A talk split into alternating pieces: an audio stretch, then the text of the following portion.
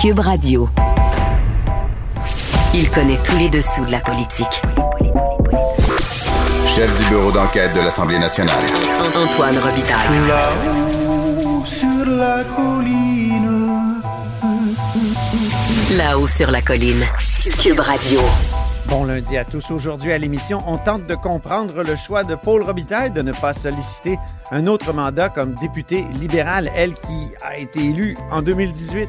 Elle nous explique qu'elle a pourtant aimé être une députée de terrain, donc euh, une députée dans son comté, même pendant la COVID, et que le travail législatif a satisfait son obsession de la virgule bien placée tout en multipliant les rencontres stimulantes, même avec les gens de l'opposition.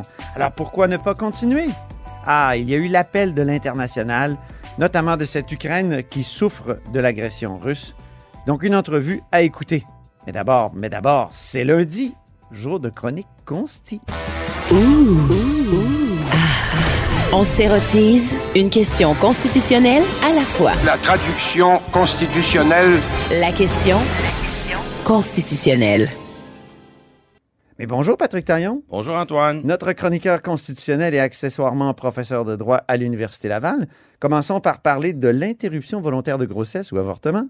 Tu dis que c'est une spécificité du Québec, du moins l'attachement à ce droit. En Oui. quoi? En quoi c'est une spécificité? On n'en prend pas pleinement la mesure, mais ça, c'est un exemple assez éloquent. là. Il existe toujours des. Dans toutes les sociétés, il existe un écart entre, d'un côté, ce qu'on va appeler ici la culture des droits, c'est-à-dire leur, leur effectivité dans la société. À quel point les citoyens, ils y tiennent à un droit. Et de l'autre côté, le droit réellement en vigueur. D'autres, on appelle ça le droit positif. Ce que la loi, la jurisprudence dit de l'état réel d'un droit. Il y a toujours un écart entre les deux. Et euh, dans le cas euh, du dossier de l'avortement, ben, le Québec se démarque par son attachement, l'intensité du consensus qu'il y a autour de cela. et, et sur ce front-là, ben, la culture du droit ou l'effectivité de ce droit-là, elle ne se compare pas du tout avec le, le reste du Canada.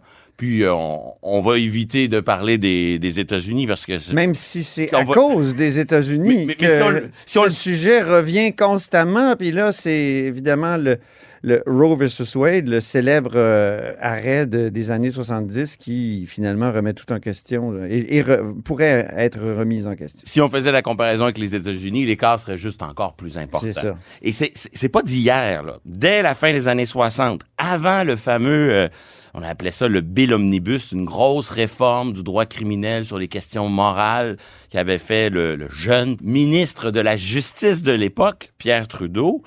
Euh, le Québec, avant même cette, euh, cette loi Omnibus, euh, commençait à financer des cliniques de planification des naissances. Puis arrive ce, ce projet de loi omnibus où on, là les produits contraceptifs c'est pas un crime. Euh, L'avortement lorsque la vie de la mère est en danger ou lorsqu'on est en matière d'une agression sexuelle est permis, mais vraiment là, de façon très limitée. Et 1976, avec l'élection du Parti québécois, euh, le Québec va utiliser sa compétence sur l'administration de la justice. C'est nous qui déposons les accusations. C'est nous Ah qui oui. appliquons le code criminel. Voilà. On l'écrit pas, mais c'est nous qui l'appliquons.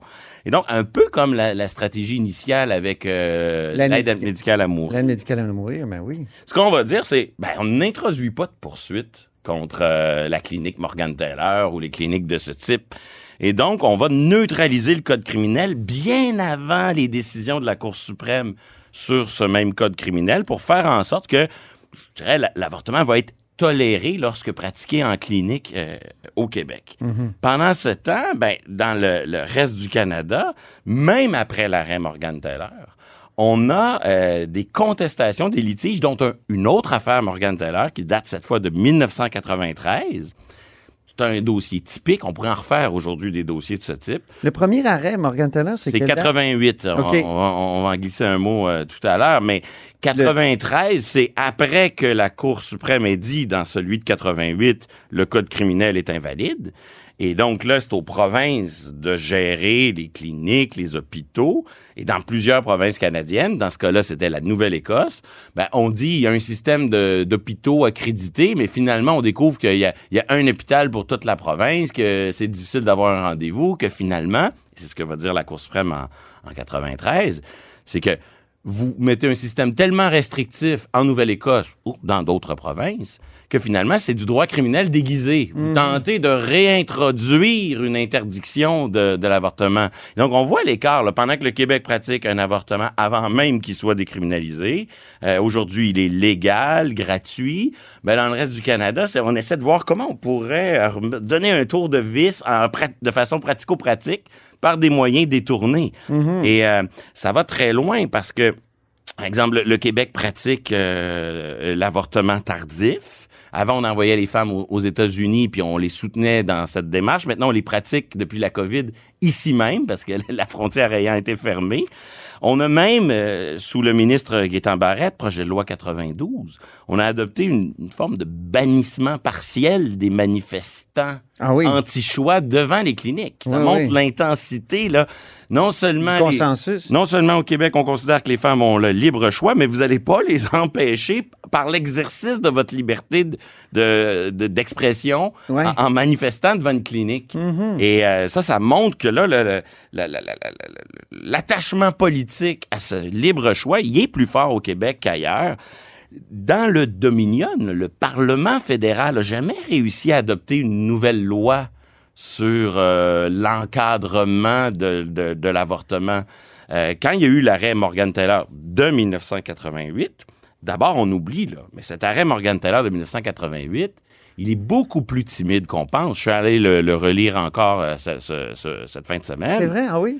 Et, et c'est loin d'être la reconnaissance d'un libre choix comme on- auquel on est attaché au Québec. Ce n'est qu'une étape dans un processus où la jurisprudence va tranquillement reconnaître de plus en plus de droits. Grosso modo, en 88, on, on fait le procès de la loi de l'époque. On n'est pas Ah en ouais. train de dire euh, les femmes ont un libre choix puis le Canada est différent des États-Unis. Pas du tout. On dit juste là en ce moment le code criminel permet certains avortements, c'est très limité. Puis au fond pour les femmes qui y ont droit, on parle pas du droit des autres femmes. Pour les femmes qui y ont droit, donc des femmes dont la vie est en danger déjà Ouais. pour une condition, je ne sais trop, ben les conditions procédurales qui sont associées à ça vont beaucoup trop loin. Ah, Donc, ouais. c'est pas du tout la reconnaissance d'un libre choix. Euh, ensuite, évidemment, il y a, a d'autres décisions. Daigle contre Tremblay, c'est très connu. On s'en souvient, un, un ben papa oui. qui s'oppose euh, au choix euh, de, la, de la mère de, de pratiquer un avortement. Il y a une autre décision moins connue au Québec qui euh, se passe dans les prairies. C'est une, une femme qui, euh, qui a des problèmes avec la DPJ, grosso modo, là, la DPJ du coin, la protection de l'enfance. Et euh, elle, euh, elle euh, consomme de la colle, de la drogue du- pendant qu'elle est enceinte. Et cet arrêt permet de déclarer que la femme enceinte n'a pas d'obligation à l'endroit euh, du fœtus. Donc, on peut pas là, euh, la forcer à cesser de consommer ces drogues dang- dangereuses. Donc, c'est Puisqu'un fœtus n'a pas de droit. c'est ça. Donc, on a, on a euh, Morgan Taylor de 1988 qui dit pas libre choix, mais qui dit euh, ce code criminel-là, ça marche pas. Puis après ça, on a des arrêts quand même assez forts qui dit le fœtus, là, c'est pas un être humain, ça n'a pas de droit. Puis vous avez Morgan Taylor en 1993 qui dit euh, les provinces peuvent quand même pas avoir une politique restrictive qui chercherait à, à recriminaliser. Quand on prend tout ça, on peut dire que oui, au Canada, il y a une jurisprudence qui va vers le libre choix, mais c'est pas exactement ça qui est écrit euh, noir sur blanc. Et c'est là que le Québec, lui, qui dans sa vie politique, dans sa société, le proclame haut et fort ce libre choix, ben, il se démarque du reste du Canada. Puis ça, c'est normal. Ça arrive dans toutes les sociétés. Société distincte ou oui. nation. Et, et on le voit à l'inverse, mettons, la liberté d'expression aux États-Unis, c'est plus protégé que la liberté d'expression en Europe.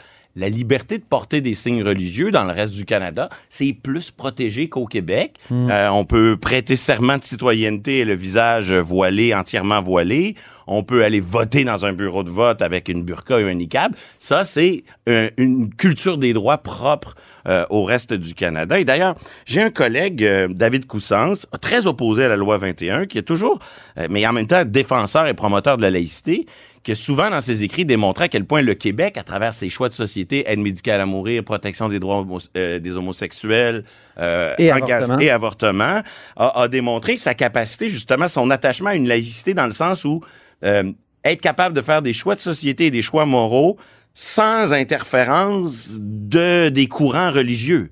Ça aussi, c'est de la laïcité. Et, pour quelqu'un comme David Coussens qui n'aime pas la loi 21, il y a quand même cette capacité de reconnaître que La cohérence. au Québec, c'est pas pareil. Et que sur ces questions-là, c'est un peu l'expression d'un choix Mhm. en faveur de la laïcité. Mais tu disais qu'il n'y avait pas de législation au fédéral pour encadrer l'avortement. Or, est-ce que c'est pas une nouvelle promesse de Justin Trudeau? Oui, on l'a entendu dire la semaine dernière qu'il souhaitait que deux ministres évaluent l'opportunité d'une nouvelle loi. Euh, moi, je vois que d'énormes problèmes avec une telle loi. Problème de forme, partage des compétences. Euh, Ottawa, Pourquoi? ben, Pourquoi Ottawa- si c'est du criminel? ben, c'est ça. La seule poignée législative, là, son seul fondement, Ouais. c'est de recriminaliser.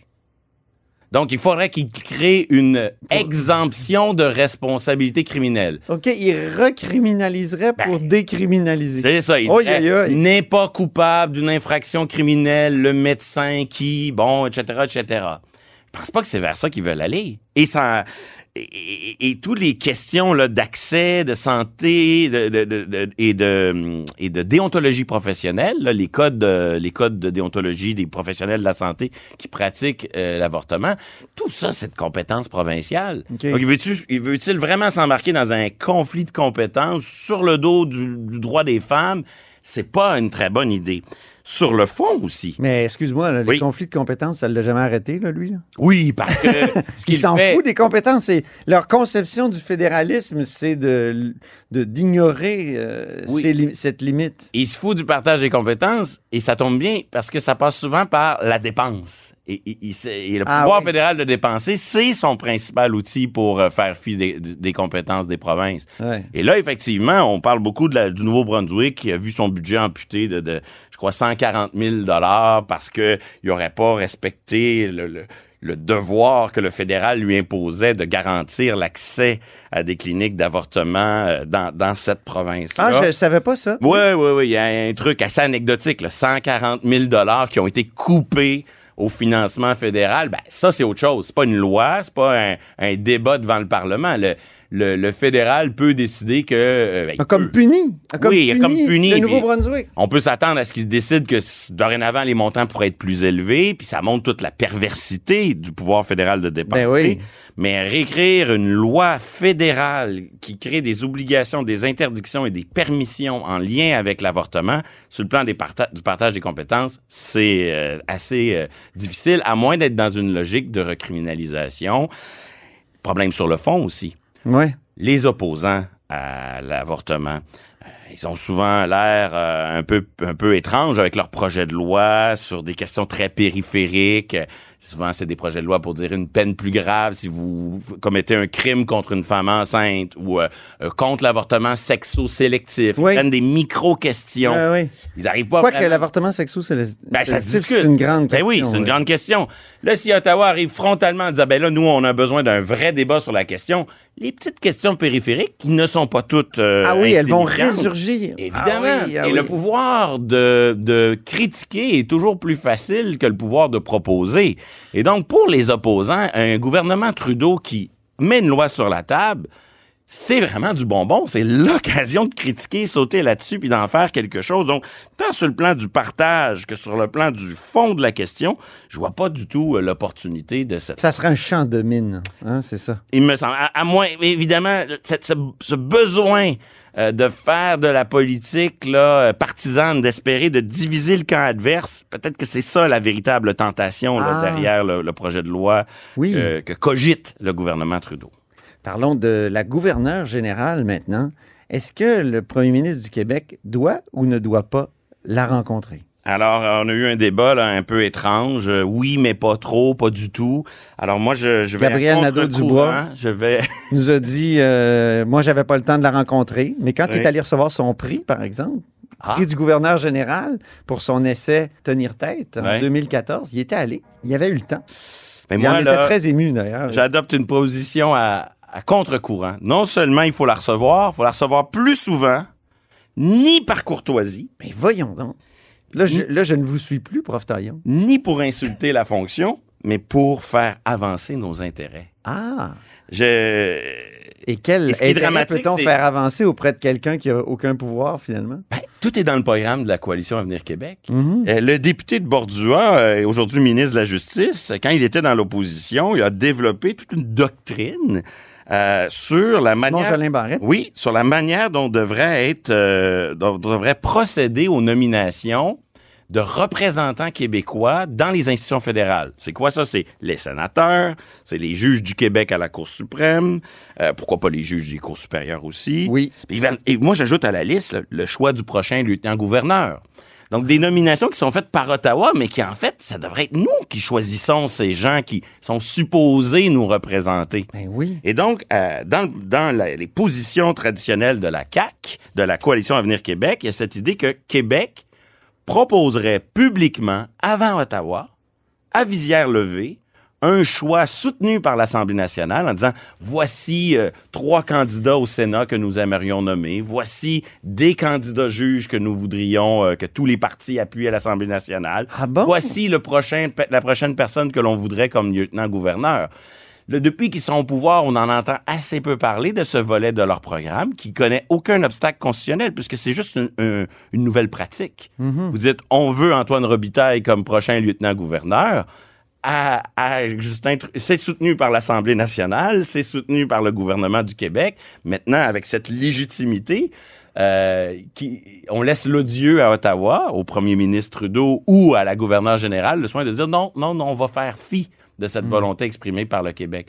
Donc, moi, quand la gouverneure C'est générale. très possible, remarque, parce que les, les Albertains ont élu plusieurs sénateurs, puis le pouvoir fédéral euh, à Ottawa euh, a, a complètement ignoré, à part un cas, je crois, euh, sous Mulroney. Oui, ben, sous Mulroney, la pratique s'est mise en place. Puis quand il y a eu l'alternance avec Jean Chrétien, ça, ça a pris fin. Donc, ça n'a pas fait coutume. Ça a pas, C'est ça. C'est pas, été- c'est pas devenu convention. Mais Je sais, je sais qu'il y a une différence entre convention et coutume, là, monsieur le professeur. Oui, oui, mais c'est une question de degré. C'est que dans le cas d'une convention, c'est que ça encadre une règle qui est déjà prévue. La règle, on est pogné avec. C'est que c'est Mary Simons qui procède à ces nominations-là, officiellement. Mais elle choisit rien. Quand elle vient à Québec, ben, c'est l'occasion de lui dire nous, au Québec, là, les prochaines nominations qui concernent ça, on vous l'annonce. On va vouloir vous parler. Ah. On va vouloir vous dire qui on veut. Puis on pense que dans une fédération qui serait plus cohérente, qui fonctionnerait de plus Une de- fédération qui serait fédérale. Puis- puis- si tu me permets oui, la, oui, redondance. C'est euh, un gouvernement qui a une certaine popularité, qui a une élection qui s'en vient devant lui, puis il faut qu'il en fasse quelque chose de cette confiance de la population. Mhm. Est-ce que, ce gouvernement va être dans la posture de, de l'élection inutile, qui va servir à ré- réunir, à réélire un gouvernement sans programme, sans combat. Mhm. Bon, là, on ne parle que de la question des nominations faites par le gouverneur général, mais elle est venue et ça a été silence radio. Petite rencontre de courtoisie, alors que c'était l'occasion d'exprimer la position traditionnelle de, de son parti. Puis, de, si, si moindrement ils avaient eu cette intention-là, probablement que Rideau Hall, voire le conseil privé, aurait annulé la, la visite. Pas sûr qu'ils veulent que la gouverneure générale soit appelée à commenter euh, les idées de les idées de, de la coalition Avenir Québec. Mais le conseil pro bono du, du prof Taillon, c'est parlons des nominations quand on rencontre la gouverneure générale lorsqu'elle Ben oui. vient à Québec. On a l'occasion de promouvoir une partie d'un programme politique qui a du sens. C'est le temps d'en profiter. Formidable. Ben, le message est passé. On va envoyer le mémo euh, juste à côté là, au gouvernement du Québec. Merci infiniment, Patrick Taillon. Merci, Antoine. On se reparle la semaine prochaine.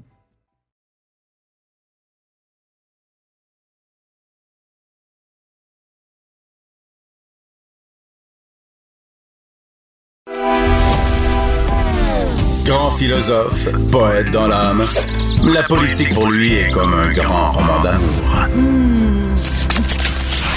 Vous écoutez Antoine Robitaille, là-haut sur la colline. À la surprise générale, ma prochaine invitée, députée libérale depuis 2018, a décidé de ne pas solliciter un autre mandat euh, lors des élections du 3 octobre. C'est Paul Robitaille, ma petite cousine, et accessoirement députée de Bourassa-Sauvé. Bonjour, Paul. Bonjour Antoine. J'étais certain que tu allais faire deux mandats. C'est ce que tu pensais d'ailleurs, non? Ben oui, moi j'étais certaine aussi jusqu'au mois de, ah, de mars, en fait, mars-avril.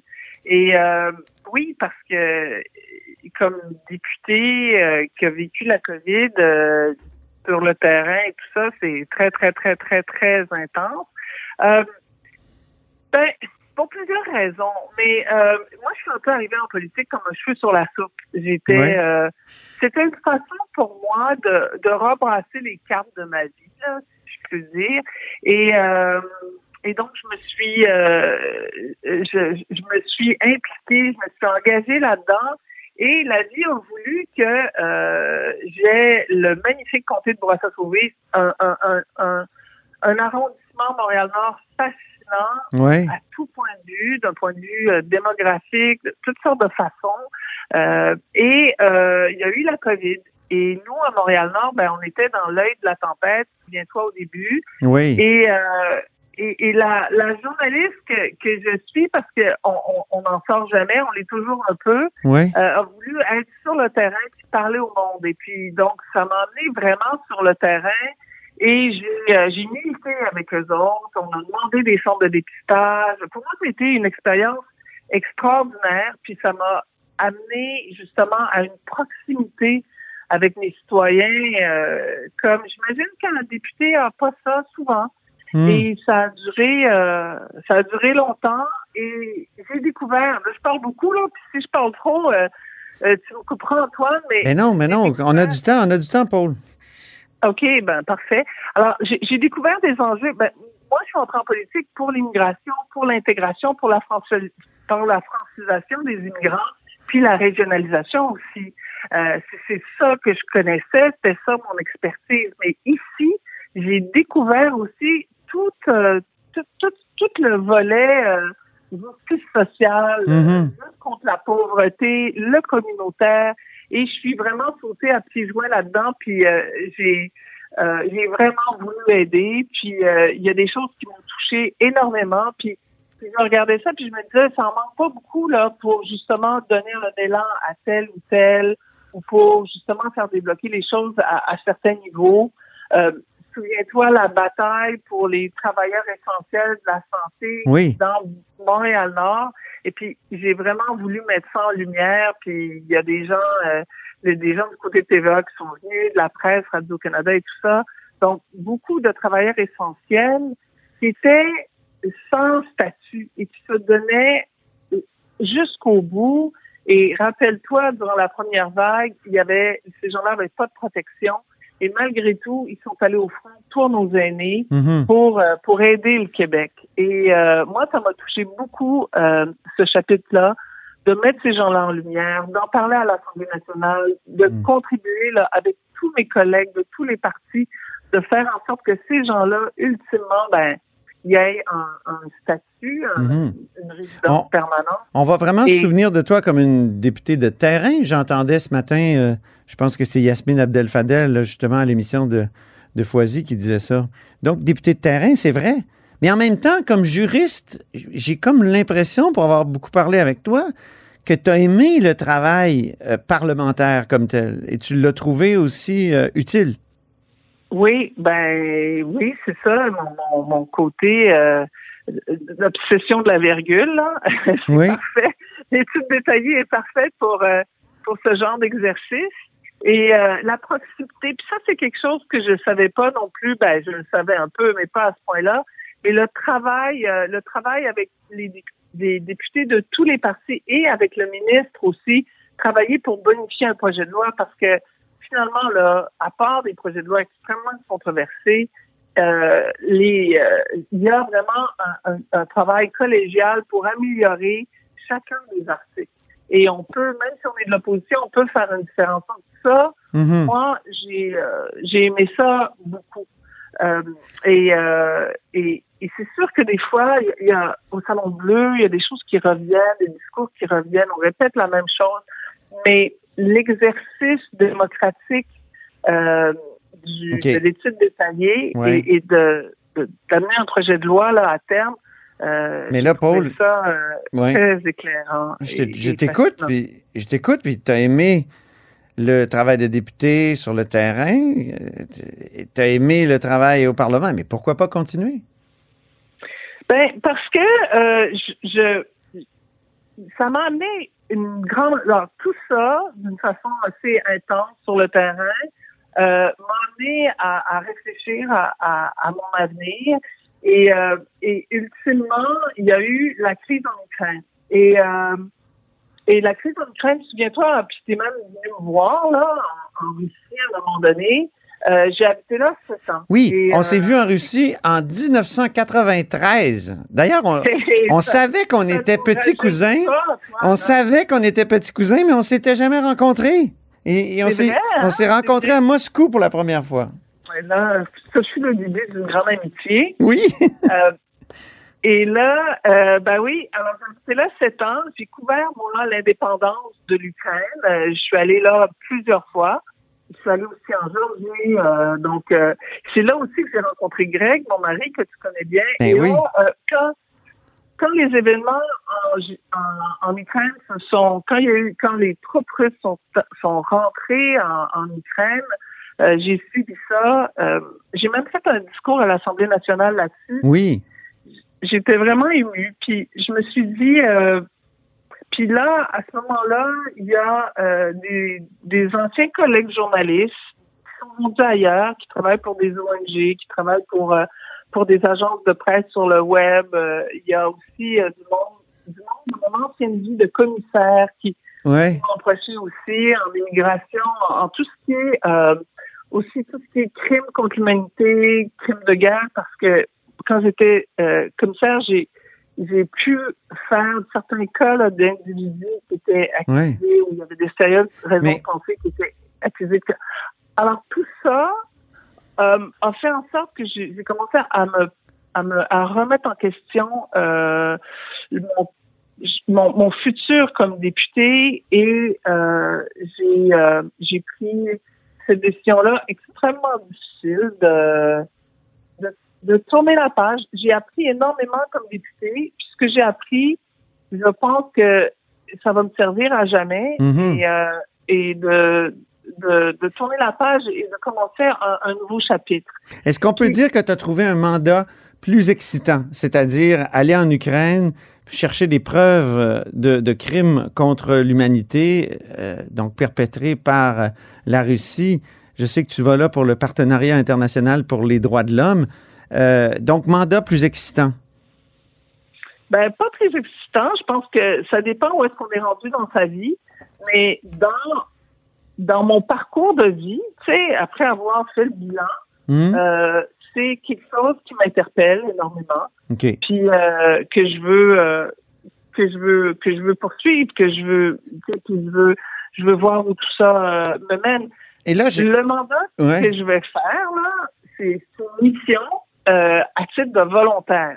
Donc, c'est ça. Là, là, dans un premier temps, tu pars là, une semaine seulement pendant la pause parlementaire, mais tu vas, re- tu, tu vas compléter ton, ton travail de député, ton mandat jusqu'au 3 octobre, là, quand même. Oui, oui, oui, tout à fait. Là. Moi, je suis, euh, je suis en poste jusqu'au 3 Hmm. octobre. Mais en même temps, tu pars en Ukraine on- la semaine prochaine. Oui, ben oui. Et, et José, ah, donc c'est bizarre la vie, hein, parce que je, tout, tout a déboulé durant les dernières semaines, puis euh, ben là, justement, à cause, à cause de la question sécuritaire, on n'était pas sûr si on partait, mais là, on part pour de vrai. Là, je l'ai appris aujourd'hui.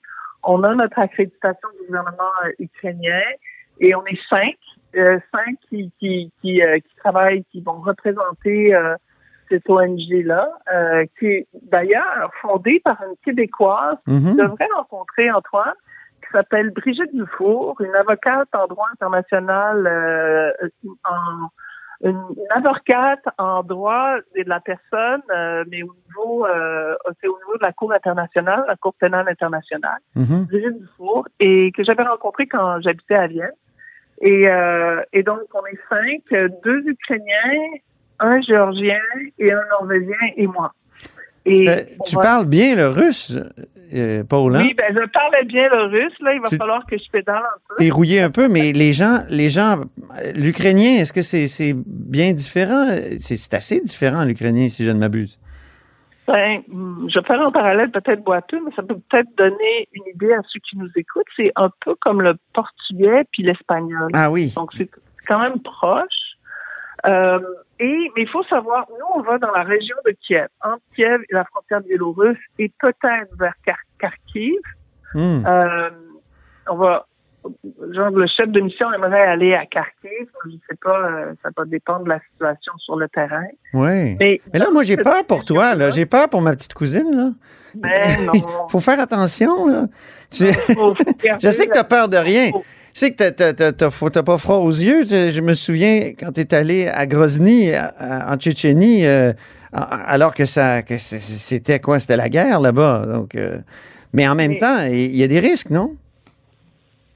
Ben, il y a, il y toujours des risques, mais je pense qu'on peut être raisonnable, puis on peut, euh, en ce moment, tu sais, il y a pas longtemps, ben, hier, Trudeau était Kiev. Oui. Et, euh, et donc, euh, tu sais, des risques calculés. Je pense qu'il faut. euh, je parlais ce matin, j'ai échangé avec Céline Galipo qui revient, je pense, euh, demain. Donc, elle, elle me disait la situation à Kiev est quand même assez calme.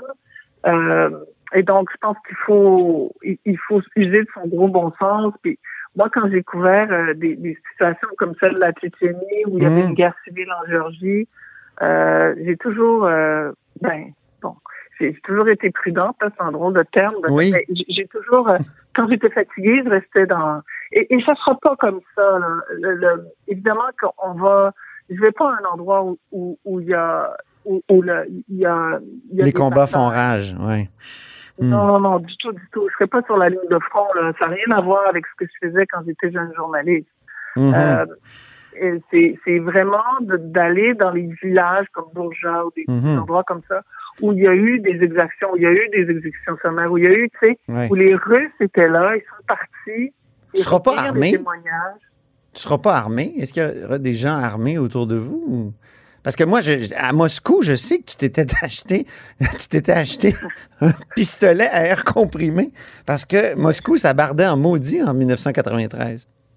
C'était mon cadeau d'anniversaire de mon mari, mais bon, pas obligé de rappeler ça. Mais oui, à cette époque-là, euh, à cette époque-là, la situation à Moscou était, euh, était bon.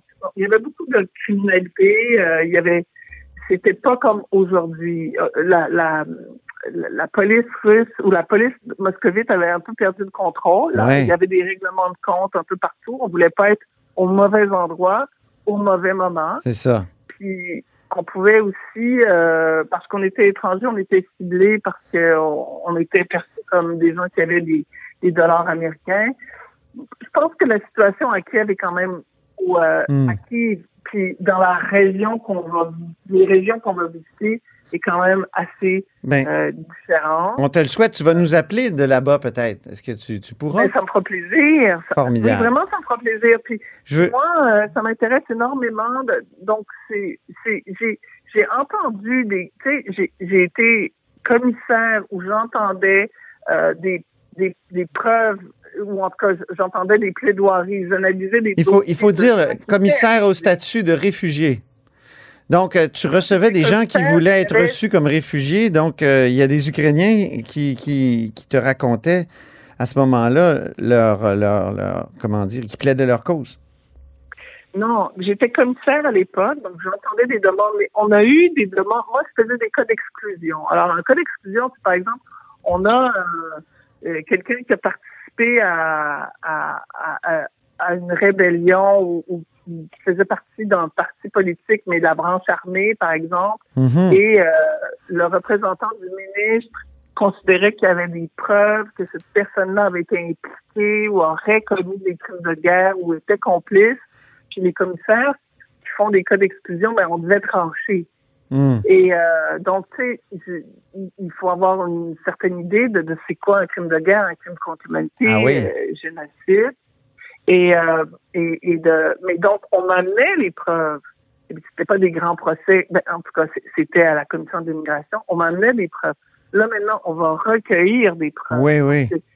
c'est pas le même chapeau, mais je trouve ça extrêmement intéressant parce que le l'organisme, l'ONG pour laquelle je travaille, ben, que- avec laquelle je, je m'en vais là-bas, travaille avec les procureurs généraux de la Cour pénale internationale. Mhm. Donc, euh, ils vont amener des pièces euh, et des, des témoignages et tout ça, qui vont construire les dossiers, euh, qui, qui, qui, qui va mettre en accusation certains individus spécifiques ben, de l'armée russe, Je- là, dans ce cas-ci.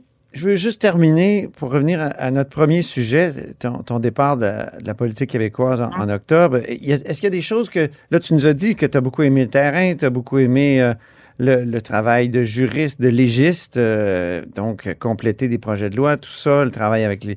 Mais est-ce qu'il y a des choses que tu as moins aimées? Ben, c'est c'est des choses que vous, les journalistes, vous adorez. Ben, c'est des intrigues, euh, des trucs comme ça. Euh, tu sais, des fois, dans un caucus, c'est pas toujours facile. Oui. Mais j'imagine que c'est la nature humaine. Et puis, euh, j'étais pas préparée à ça, mais, mais c'est correct. On apprend, on apprend sur le terrain. Puis, euh, moi, ce que je retiens, c'est le positif. Puis, j'ai eu, euh, j'ai vraiment eu la chance, le privilège de travailler avec euh, avec des gens extraordinaires, là, des anciens ministres, euh, Hmm. ministres, euh, des, des gens qui, qui, tu sais, qui venaient de qui venaient de, de, de, de monde que je connaissais pas. Euh, je pense à mon Dérasi. Euh, et, et ça a été un, un Mm. immense plaisir de travailler avec eux. Mais comme mon Ben, père oui. disait, Oui. tant qu'il y a de l'homme, ben il y a de l'hommerie. Mais j'imagine que c'est c'est tout à fait normal. hein. La politique, c'est la politique et c'est correct ça. Et, euh, Mm. Donc j'ai trouvé ça, euh, tout ça, j'ai trouvé ça fascinant. Mais euh, moi, je rêve de, de lire un livre de toi sur l'hommerie en politique. eh ben écoute, c'est une bonne idée. Je vais y penser. Je pourrais même collaborer. hein. Robitaille et Robitaille. Hein? Une pièce de théâtre, Antoine. Oui. On pourrait intituler ça le caucus. Merci. Ben, Oui. en attendant, je te tiendrai au courant. Oui, oui, puis sois très prudente, puis au plaisir de te reparler. Salut. Salut. Bye. Bye tout le monde. Et c'est ainsi que se termine La Haut sur la Colline en ce lundi. Merci beaucoup d'avoir été des nôtres. N'hésitez surtout pas à diffuser vos segments préférés sur vos réseaux. Ça, c'est la fonction partage. Ça aide à l'émission à se faire connaître. Et je vous dis à demain. Cube Radio.